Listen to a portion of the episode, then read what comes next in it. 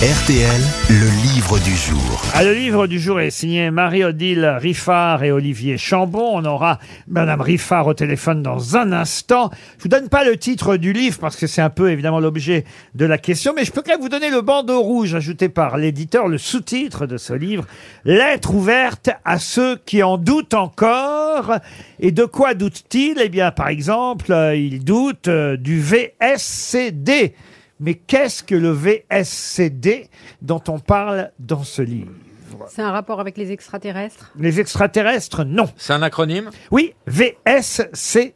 Ça a à voir avec Voiture. euh, Ah non, voiture, non. les à va- voir avec la politique Du tout. le vaccin Le vaccin, non. Avec la géologie Il doute d'un événement qui a eu lieu, il le conteste Un événement, le mot est fort, mais... C'est euh, une sorte de révisionnisme Alors, euh, attention, le livre est fait pour répondre à ceux qui doutent. Les auteurs, eux, ne doutent de rien, mais, euh, si j'ose dire, mais en tout cas, les auteurs, eux, ils sont là pour vous convaincre de ce que euh, vous doutez, de ce dont vous doutez peut-être, et entre autres, par exemple, du VSCD, mais je suis certain que parmi vous, vous allez me donner, je, je suis sûr que si vous osez le faire, me donner des, des témoignages de VSCD. C'est quand on voit des fantômes? C'est-à-dire Eh ben quand on voit, euh, ça pourrait être quoi ça des, des visions, quoi, des visions. Alors euh, on se rapproche, là vous brûlez, c'est du paranormal en fait. C'est Alors. des professeurs, de, c'est les, c'est des professeurs des ténèbres. Alors qu'est-ce que C'est la, le... la euh, communication vie, avec l'au-delà. Alors, effectivement, plus précisément, alors... Alors vé- le V comme voyance alors, voyance, non. Vision Voir. Euh, non. Voir. Euh, non, mais euh, écoutez, je vais vous l'accorder. VSCD, ça veut dire vécu subjectif de contact avec un défunt. Quand on a l'impression Oui. Ah, que Ah. quelqu'un qui est mort vous a envoyé Un message. Message. un message, un signe, un vécu subjectif de contact avec un défunt. C'est un VSCD, on va dire. Bonne réponse collective.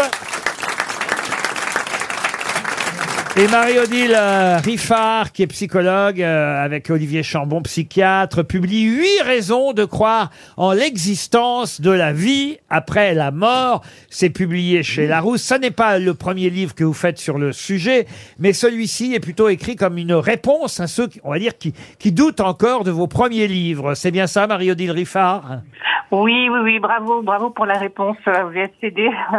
Alors oui, on écrit un peu aux personnes qui... euh, D'abord, rassurez-moi, vous êtes bien vivante, vous, hein, que, que je vous Oui, parle. je suis bien vivante. Tout va bien. Je ne, Moi, je ne vous trouvé. contacte pas de l'au-delà. J'ai trouvé parce que Régine m'a envoyé un petit papier. Ah, bah, peut-être que Régine, euh, Régine pourrait peut-être euh, nous envoyer un petit signe, euh, peut-être aujourd'hui, on ne sait pas. Huit raisons de croire en l'existence de la vie après la mort. Vous, en tout cas, vous y croyez, évidemment, Marie-Odile Riffard.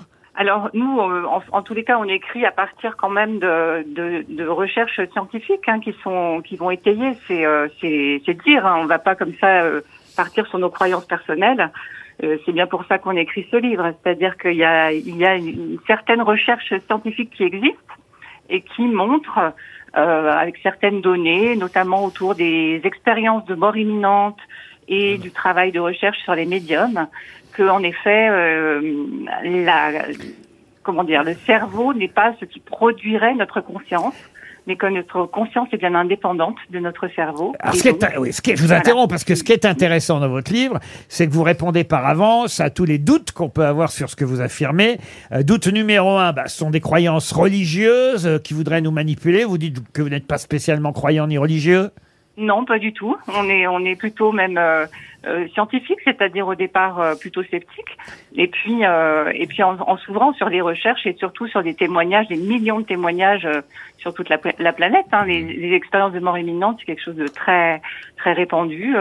Doute numéro 2, on va essayer d'être rapide sur chaque doute parce Oui. qu'on on va laisser évidemment nos, nos auditeurs, s'ils ont envie de lire votre livre, lire le détail de ces réponses. hein. J'essaie sûr. évidemment de, de résumer, mais doute numéro 2, bon bah, ce sont des histoires, des contes, euh, des affabulations qui servent de béquille aux plus faibles, ces histoires-là. Alors ben, justement, on, on s'appuie encore une fois sur ces expériences vécues euh, qui sont vécues par des personnes quand elles sont en, en mort clinique, en, en état de mort clinique.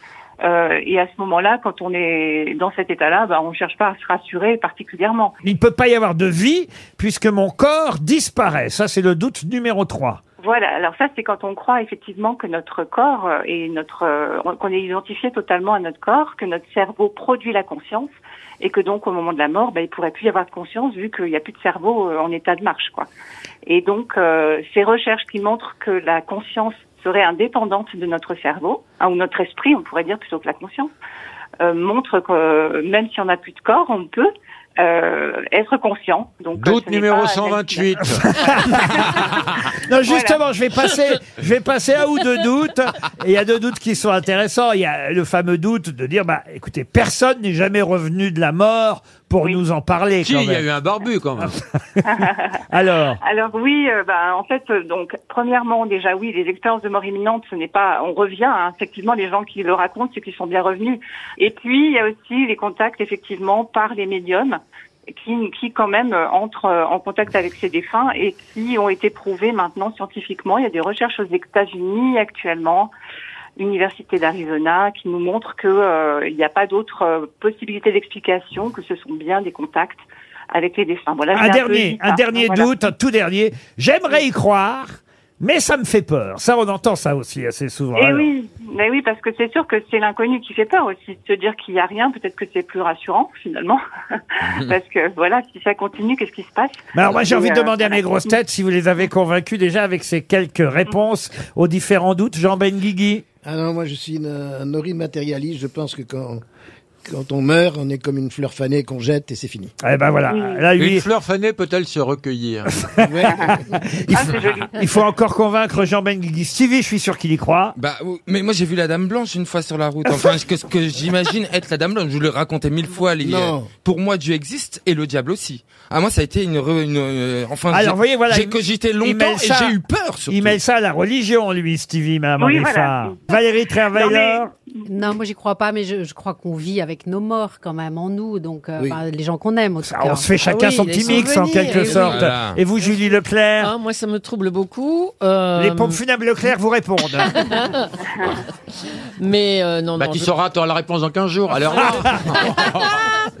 Michel, Ah, non, Michel. non, non, non, Aucun non, non, contact non. avec l'au-delà. Ah non, non, non, non, non, non. Ah ouais, alors là, on a affaire à des vrais rationnels. Hein, Oui, ici, oui, euh, oui. Huit raisons de croire en l'existence de la vie après la mort. Moi, j'aime bien la vie avant la mort. Ah, ouais, voilà, pareil. Et si ça- si quelqu'un essaie de me joindre, autant qu'il ait à peu près mon âge, plutôt pas mal, grand, plein d'humour. Merci. Et c'est vrai que pendant les années là qu'on vient de vivre, on était en plein confinement. Parfois, il n'y avait Oui. pas de vie pendant la vie. Ah, ça, c'est Et vrai. la vie Non, mais pendant Laurent- la vie, c'est quand même mieux que la vie après la mort.